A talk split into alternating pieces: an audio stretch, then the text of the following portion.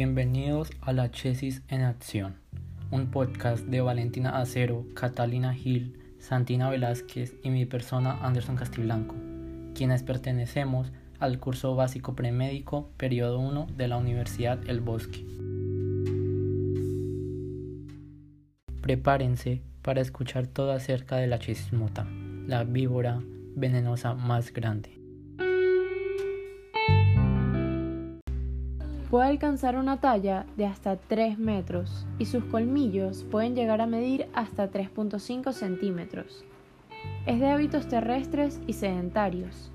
Prefiere vivir en un sitio determinado, estableciendo su refugio en algún hueco natural o entre las raíces de grandes árboles como las ceibas, desde donde caza el acecho una diversidad de presas, principalmente roedores y otros mamíferos.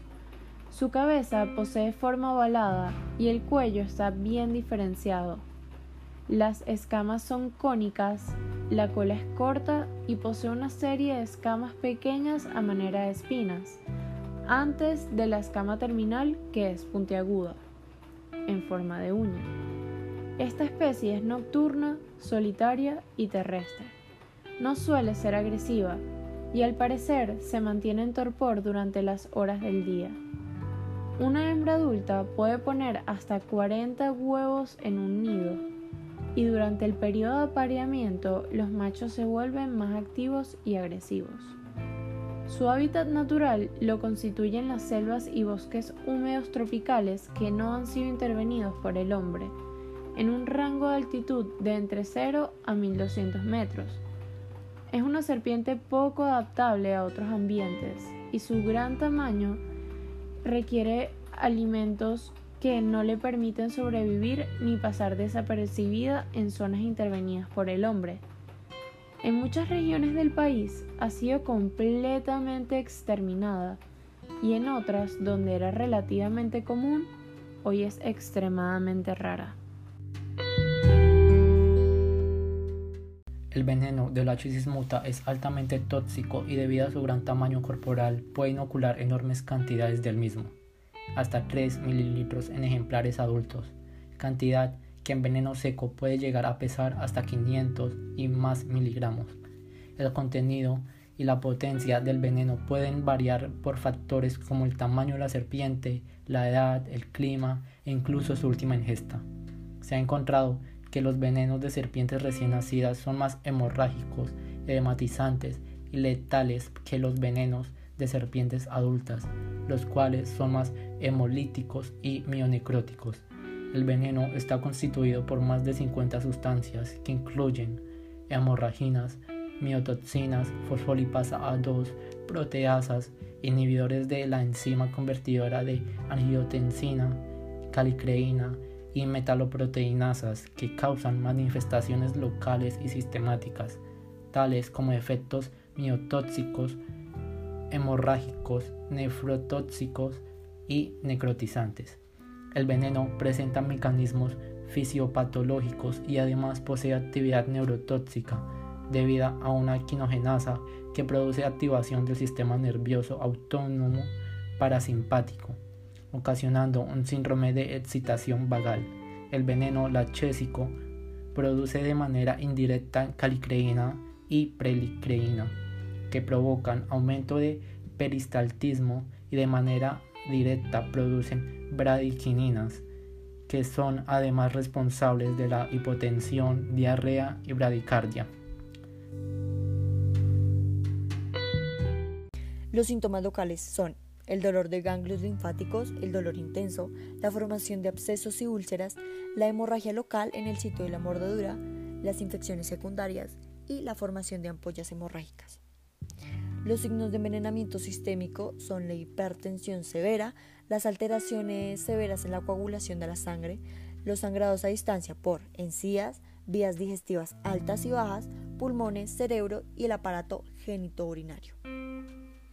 Las manifestaciones de tipo neurotaxonómico son la bracardía, el vómito, náuseas, diarrea abundante y cólicos abdominales, además de la hipotensión precoz y puede haber una pérdida de conciencia y coma. Otros síntomas generales son el dolor de cabeza, la sensación de un cuerpo extraño en la garganta, la hipotensión, la fiebre alta y los escalofríos.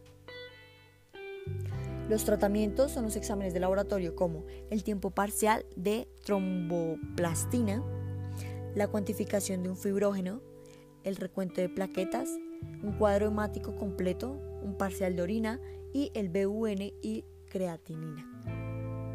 Tipo de suero antiofídico a usar y dosis. El suero antiofídico de elección para el tratamiento del accidente lachísico es, en primer lugar, el suero antiofídico polivalente liofilizado de laboratorios Probiol, que incluye en su preparación veneno de la lachisis muta y posee anticuerpos específicos contra este veneno.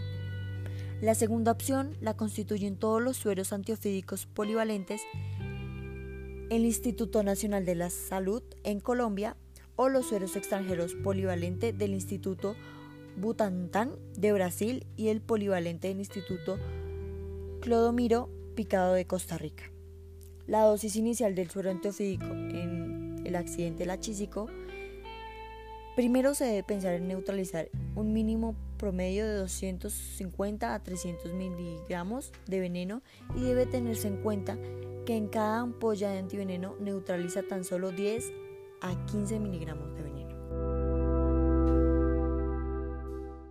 Debido a que muy pocas veces se logra identificar de manera acertada la especie de la serpiente implicada en el accidente, es común confundirla con un tipo de la serpiente botrópico severo, y aunque esta serpiente pertenezca a una de las más venenosas, los casos de mordeduras de esta son poco frecuentes, por lo que se ha calculado que los accidentes por la chesis muta constituyen tan solo el 1.5 o 2% de todos los accidentes registrados y su tasa de mortalidad constituye tan solo un 20%.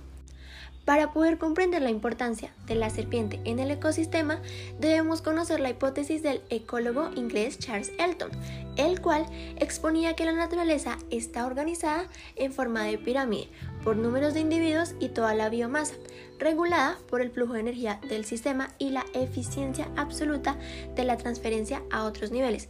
Quiere decir que las serpientes se encuentran en los niveles más altos, por lo cual se encargan de controlar la densidad y la abundancia de los niveles inferiores. Esta información fue obtenida del artículo Envenenamiento ofídico, escrito por un grupo de médicos cirujanos de la Universidad del Norte en Barranquilla también de accidentes por serpientes de la especie Lachesis muta en Colombia, escrito por Héctor Charri Restrepo, biólogo, herpetólogo y especialista en ofidismo.